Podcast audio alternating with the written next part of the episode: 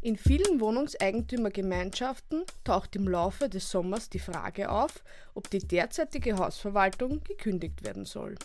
Dieses Thema werde ich mit meinem heutigen Gast, dem Wohnrechtsexperten Magister Christoph Kotbauer, näher erläutern. Guten Tag, Herr Magister Kotbauer. Grüß Gott und vielen Dank für die Einladung.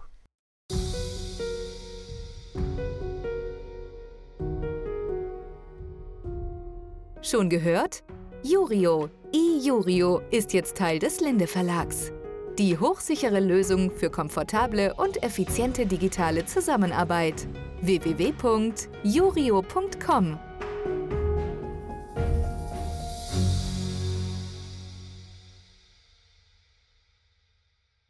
Und nicht vergessen, für Linde-Kunden gibt es 10% im ersten Jahr. Beginnen wir ganz allgemein. Wann kann ein Verwaltungsvertrag gekündigt werden und welche Zustimmung ist hier erforderlich? Seit unserem letzten Podcast vor ungefähr einem Jahr zu diesem Thema gab es eine WEG-Novelle, die Auswirkungen auf diesen Bereich hatte. Nun, die Bestellung des Verwalters wie auch die Auflösung des Verwaltungsvertrags sind Maßnahmen der sogenannten ordentlichen Verwaltung im Wohnungseigentum. Das heißt, äh, hier reicht mal ein Mehrheitsbeschluss aus und wie Sie richtig äh, angesprochen haben, hat sich also bezüglich des Zustandekommen eines äh, Mehrheitsbeschlusses mit der WEG-Novelle 2022, die diesbezüglich am 1. Juli des letzten Jahres in Kraft getreten ist, eine Änderung ergeben, eine Erleichterung, was die Frage betrifft, äh, welche Mehrheiten brauchen wir denn für einen wirksamen Mehrheitsbeschluss. Die alte Rechtslage ist davon ausgegangen, dass jedenfalls die Mehrheit aller Miteigentumsanteile erforderlich ist, unabhängig davon, wie viele Wohnungseigentümerinnen und Wohnungseigentümer sich an der Beschlussfassung beteiligen. Seit dem 1. Juli des letzten Jahres gibt es auch eine zweite Form der Mehrheitsfindung. Äh, wir brauchen äh, nur mehr ein Drittel aller Anteile, die sich also jetzt in unserem konkreten Fall für die Kündigung des Verwaltungsvertrags aussprechen wenn gleichzeitig dieser Beschluss auch mit einer Mehrheit von zwei Dritteln der abgegebenen Stimmen gefasst wurde. Also grundsätzlich bedarf es einer Beschlussfassung hinsichtlich der Auflösung des Verwaltungsvertrags. Wenn wir vom Normalfall eines unbefristeten Verwaltungsvertrags ausgehen, äh, so gilt also die Regel, dass der regulär aufgekündigt werden kann unter Einhaltung einer Kündigungsfrist von drei Monaten zum Ende der Abrechnungsperiode die Abrechnungsperiode ist in aller Regel das Kalenderjahr, das heißt bis zum 30. September müsste die Kündigung ausgesprochen werden, damit sie dann mit Ablauf des Jahres wirksam wird. Wie schätzen Sie die derzeitige Lage in der Praxis ein? Wird es aufgrund der geänderten Bestimmungen dieses Jahr vermehrt zu Kündigungen der Hausverwaltung kommen? Das glaube ich ehrlich gesagt nicht. Also grundsätzlich hätte es schon letztes Jahr zu einem Anstieg der Verwalterkündigungen äh, kommen können, weil ja schon äh, seit dem 1. Juli des letzten Jahres diese erleichterten Willensbildungsvorschriften gelten. Aber ich gehe jetzt einmal nicht davon aus, dass äh, ganz allgemein die Unzufriedenheit mit den Verwalterinnen und Verwaltern so groß ist, dass man gleichsam an jeder Straßenecke den Verwalter kündigen möchte. In Einzelfällen wird das sicher äh, der Fall sein, aber es wird wohl eher nicht die Regel sein. Äh, zweitens, Natürlich hat sich jetzt äh, die Mehrheitsfindung erleichtert, aber wir brauchen halt immer noch zumindest ein Drittel aller Anteile. Also allzu niederschwellig ist halt die Anforderung für das Zustandekommen eines Mehrheitsbeschlusses auch nicht geworden. Und drittens und äh, aus meiner Sicht vor allem, äh, wenn es also darum geht, äh, in Beschlussform den Verwaltungsvertrag aufzukündigen, dann müssen sich halt die Wohnungseigentümerinnen und Wohnungseigentümer selbst organisieren. Dann werden sie also hier keine Hilfestellung seitens des Verwalters oder der Verwalterin erwarten dürfen. Und nachdem die Willensbildungsvorschriften des Wohnungseigentumsgesetzes ja nicht völlig anspruchslos sind, ähm, ist es halt schon mit einiger Mühe verbunden, hier einfach äh, die richtigen Schritte zur Erlangung eines Märzbeschlusses zu setzen. Anhand der Novelle wäre es ja sogar möglich, dass es zu widersprüchlichen Beschlüssen kommt. Nehmen wir an, äh, die Verwaltung wird wirksam zwar gekündigt, aber bei der Bestellung der neuen Verwaltung gibt es dann zwei unterschiedliche Lager, was die neue Verwaltung betrifft. Wie wäre damit umzugehen, wenn zwei neue Verwaltungen nach WEG prinzipiell einmal wirksam bestellt werden? Also wenn es wirklich äh, zwei einander widersprechende Bestellungsbeschlüsse geben sollte, dann ist davon auszugehen, dass der Jüngere wirksam ist, dass der Jüngere den älteren Beschluss verdrängt. Und wie Sie es angesprochen haben, zumindest äh, theoretisch besteht die Gefahr einer sogenannten Ping-Pong-Beschlussfassung. Das eine Lager sagt A, das zweite Lager sagt B, das wird dann wieder vom ersten Lager overruled und so geht es ewig hin und her. Wir müssen aber da die Kirche im Dorf lassen. Ich glaube, dass dieses Problem nur in der Theorie besteht, aber nicht in der Praxis. Denn äh, wenn ein Lager einen Beschluss fassen möchte, dann werden sich natürlich auch die Proponenten des anderen Lagers an dieser Beschlussfassung beteiligen und dann kommt es schon einmal gar nicht dazu, dass mit lediglich einem Drittel aller Anteile ähm, die nötige Mehrheit zustande kommt, weil es ja dann gleichzeitig erforderlich ist, dass der Beschluss auch mit einer Mehrheit von zwei Dritteln der abgegebenen Stimmen gefasst wird. Also ich halte das für kein plausibles Verhalten, zuzuschauen, äh, wie ich bleibe jetzt in diesem Wording, das andere Lager einen Beschluss fasst, ohne sich selber an dieser Beschlussfassung zu beteiligen um dann flugs darauf einen Gegenbeschluss zu fassen. Der einfachere Weg dürfte wohl sein, sich schon äh, an der ursprünglichen Willensbildung zu beteiligen. Und daher glaube ich, dass diese äh, einander widersprechenden und äh, miteinander in Konkurrenz stehenden Beschlüsse äh, eher nur ein theoretisches Problem bleiben werden.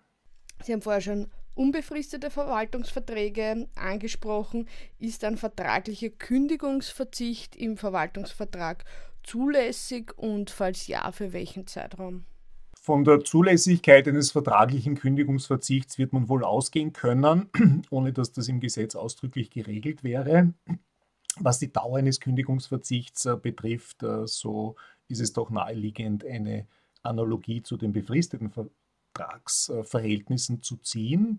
Äh, das Gesetz sagt, wenn ein befristeter Verwaltungsvertrag abgeschlossen wird, dann kann er nach Ablauf von drei Jahren zum Ende des vierten Vertragsjahres gekündigt werden. Also selbst wenn die Befristung äh, einen längeren Zeitraum umfassen sollte, kann man also mit Ablauf des vierten Vertragsjahres äh, gleichsam aussteigen. Und äh, das wird man wohl auch für unbefristete Vertragsverhältnisse annehmen müssen.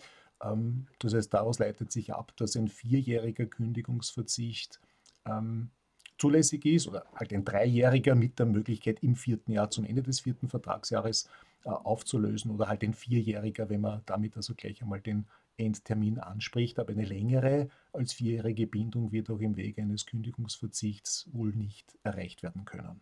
Wenn wir nun einen laufenden Kündigungsverzicht im Verwaltungsvertrag haben, kann die Hausverwaltung dann trotzdem gekündigt werden und falls ja, wie und aus welchen Gründen? Also eine reguläre Kündigung wäre während äh, des Zeitraums des Kündigungsverzichts nicht äh, möglich und zulässig, aber es gibt halt bei Dauerschuldverhältnissen auch diese äh, sofortige Auflösung aus wichtigem Grund, ohne dass hier Fristen oder Termine eingehalten werden müssten. Das ist diese sogenannte außerordentliche Kündigung, die eben insbesondere auch bei Kündigungsverzichten oder bei befristeten Vertragsverhältnissen zur Anwendung kommen kann, nämlich dann, wenn eine Fortsetzung des Vertragsverhältnisses aus welchem Grund auch immer unzumutbar erscheint. Äh, das können halt massive Vertragsverletzungen sein, die zum Vertrauensbruch führen. Das können aber durchaus auch andere Umstände sein. Also das ist ein ganz allgemeines äh, Prinzip für Dauerschuldverhältnisse, das aber auch im Wohnungseigentumsgesetz auch äh, sondergesetzlich noch verankert ist. Aus wichtigem Grund kann der Verwaltungsvertrag eben auch mit sofortiger Wirkung zur Auflösung gebracht werden. Gibt es bei der Durchführung der Beschlüsse für ordentliche oder außerordentliche Kündigung etwas Spezielles zu beachten? Nun, ich habe vorhin schon angedeutet, dass die Beschlussfassung per se äh, durchaus äh, eine sehr, sehr komplexe Angelegenheit ist. Es gibt also hier eine Vielzahl gesetzlicher Vorschriften, die beachtet werden müssen.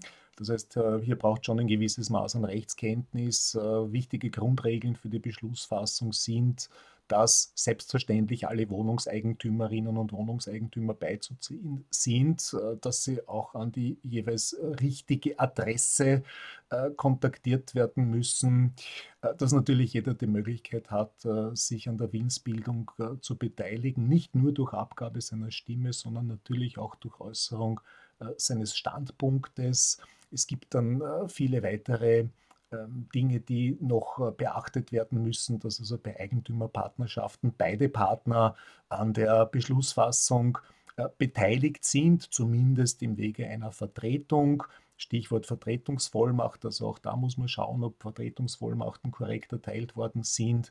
Wenn an einem mit Wohnungseigentum verbundenen Miteigentumsanteil ein äh, bücherliches äh, Fruchtgenussrecht eingeräumt worden sein sollte, dann muss man wissen, dass dann in diesem Fall nicht mehr der Wohnungseigentümer, sondern der Fruchtnießer stimmberechtigt ist. Also da gibt es eine Vielzahl von Regeln, die berücksichtigt werden müssen. Gibt es auch bei der Bekanntmachung des Ergebnisses des Kündigungsbeschlusses ebenfalls was Besonderes zu beachten? Hier sieht der Gesetzgeber grundsätzlich vor, dass äh, Ergebnisse der Beschlussfassung auf zweifache Art und Weise bekannt gemacht werden müssen. Einerseits durch Hausanschlag, andererseits auch durch Übersendung an die Wohnungseigentümerinnen und Wohnungseigentümer.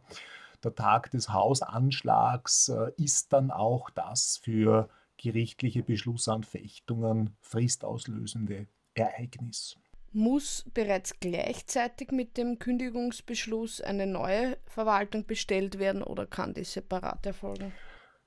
Das kann separat erfolgen, kann aber auch gänzlich unterbleiben. Also es ist sehr wichtig festzustellen, dass nach dem Wohnungseigentumsgesetz zwar ein sogenannter Fremdverwalter bestellt werden kann, aber nicht muss. Also es gibt auch eine Alternative zur Fremdverwaltung, nämlich jenen Fall, in dem sich äh, gewissermaßen die Wohnungseigentümerinnen und Wohnungseigentümer im Rahmen der Eigentümergemeinschaft selbst organisieren, äh, was aber erfahrungsgemäß äh, zumindest bei größeren Eigentümergemeinschaften schlicht und einfach nicht funktioniert. Also es gibt keine gesetzliche Verpflichtung, einen Fremdverwalter zu bestellen, aber ich empfehle es den Wohnungseigentümerinnen und Wohnungseigentümern, gibt es diesen bestellten Verwalter nicht, dann gibt es letztendlich auch niemanden, äh, der jetzt äh, die äh, Letztverantwortung trägt für Schadensbeseitigungen, für Erhaltungsmaßnahmen, für laufende Kontrollen, Servicierungen, Wartungsarbeiten. Und das wird eher früher als später auch zu einem haftungsrechtlichen Problem werden können. Wer kann nun einen Kündigungsbeschluss anfechten? Welche Gründe können diesbezüglich geltend gemacht werden und welche Fristen sind hierbei zu beachten? Wir haben vorhin schon gehört, dass der Beschluss äh, zur Kündigung des Verwaltungsvertrages der ordentlichen Verwaltung äh, zuzurechnen ist. Hier gibt es ähm, eingeschränkte Anfechtungsmöglichkeiten. Anders als im Bereich der außerordentlichen Verwaltung kann der Beschluss im gerichtlichen Verfahren nicht inhaltlich bekämpft werden. Also der Wohnungseigentümer kann nicht vorbringen, äh, das passt mir nicht und äh, das ist jetzt äh, gerade äh, ungünstige Zeit und warum bleiben wir nicht bei diesem Verwalter oder ich bin mit dem neu zu bestellenden Verwalter äh, persönlich nicht einverstanden. Also das sind alles äh, Einwendungen, die nicht erhoben werden können. Im Bereich der ordentlichen Verwaltung gibt es nur die sogenannte formelle Beschlussanfechtung. Hier geht es also nicht um den Inhalt des Beschlusses, sondern nur um die Frage, wie der Beschluss zustande gekommen ist, ob bei der Beschlussfassung auch alle gesetzlichen Willensbildungsvorschriften korrekt eingehalten äh, worden sind. Äh, für diese formelle Beschlussanfechtung äh, gibt es ähm, eine äh, Frist von einem Monat ab Aushang des Beschlusses im Haus und anfechtungsberechtigt sind alle Wohnungseigentümerinnen und Wohnungseigentümer, also alle, die auch das Recht haben, an dieser Beschlussfassung mitzuwirken. Der Verwalter, die Verwalterin hat keine Anfechtungsmöglichkeit. Und das ist also ganz interessant. Äh, Verwalter, Verwalterin müsste gewissermaßen erste Reihe fußfrei auch zuschauen, wie dann ein allfälliger formeller Mangel, also ein Fehler bei den ähm, Beschlussvorgängern, ähm, geheilt wird, denn hier sagt die Rechtsprechung, wenn halt niemand der Wohnungseigentümer und Wohnungseigentümer innerhalb der Monatsfrist von seinem Anfechtungsrecht Gebrauch macht, dann äh, gelten alle formellen Mängel der Willensbildung als geheilt. Also nach Ablauf eines Monats kann dann niemand mehr behaupten, dass bei der Beschlussfassung die gesetzlichen Vorschriften nicht akkurat eingehalten worden sind. Wann und an wen hat der Verwalter dann die entsprechenden Verwaltungsunterlagen zu übergeben? Also über den Zeitpunkt der, der, Übergabe der Verwaltungsunterlagen kann man, kann man sich sehr, sehr lange austauschen. Äh, wir müssen also hier im, im Wohnungseigentumsrecht davon ausgehen, äh, dass ja der Verwaltungsvertrag als Bevollmächtigungsvertrag zwei Komponenten beinhaltet. Das eine ist also die Verpflichtung im Innenverhältnis gegenüber der Eigentümergemeinschaft, sich um die Angelegenheiten der Liegenschaftsverwaltung zu kümmern. Das andere ist die Vertretungsbefugnis im Außenverhältnis. Und äh, was die Vertretungsbefugnis äh, betrifft, da müssen wir also wirklich eine klare Trennlinie ziehen. Bis 31. Dezember 24 Uhr ist der alte Verwalter vertretungsbefugt und ab 1. Jänner 0 Uhr ist der neue Verwalter vertretungsbefugt. Es kann hier auch gar keine konkurrierenden Vertretungsbefugnisse geben.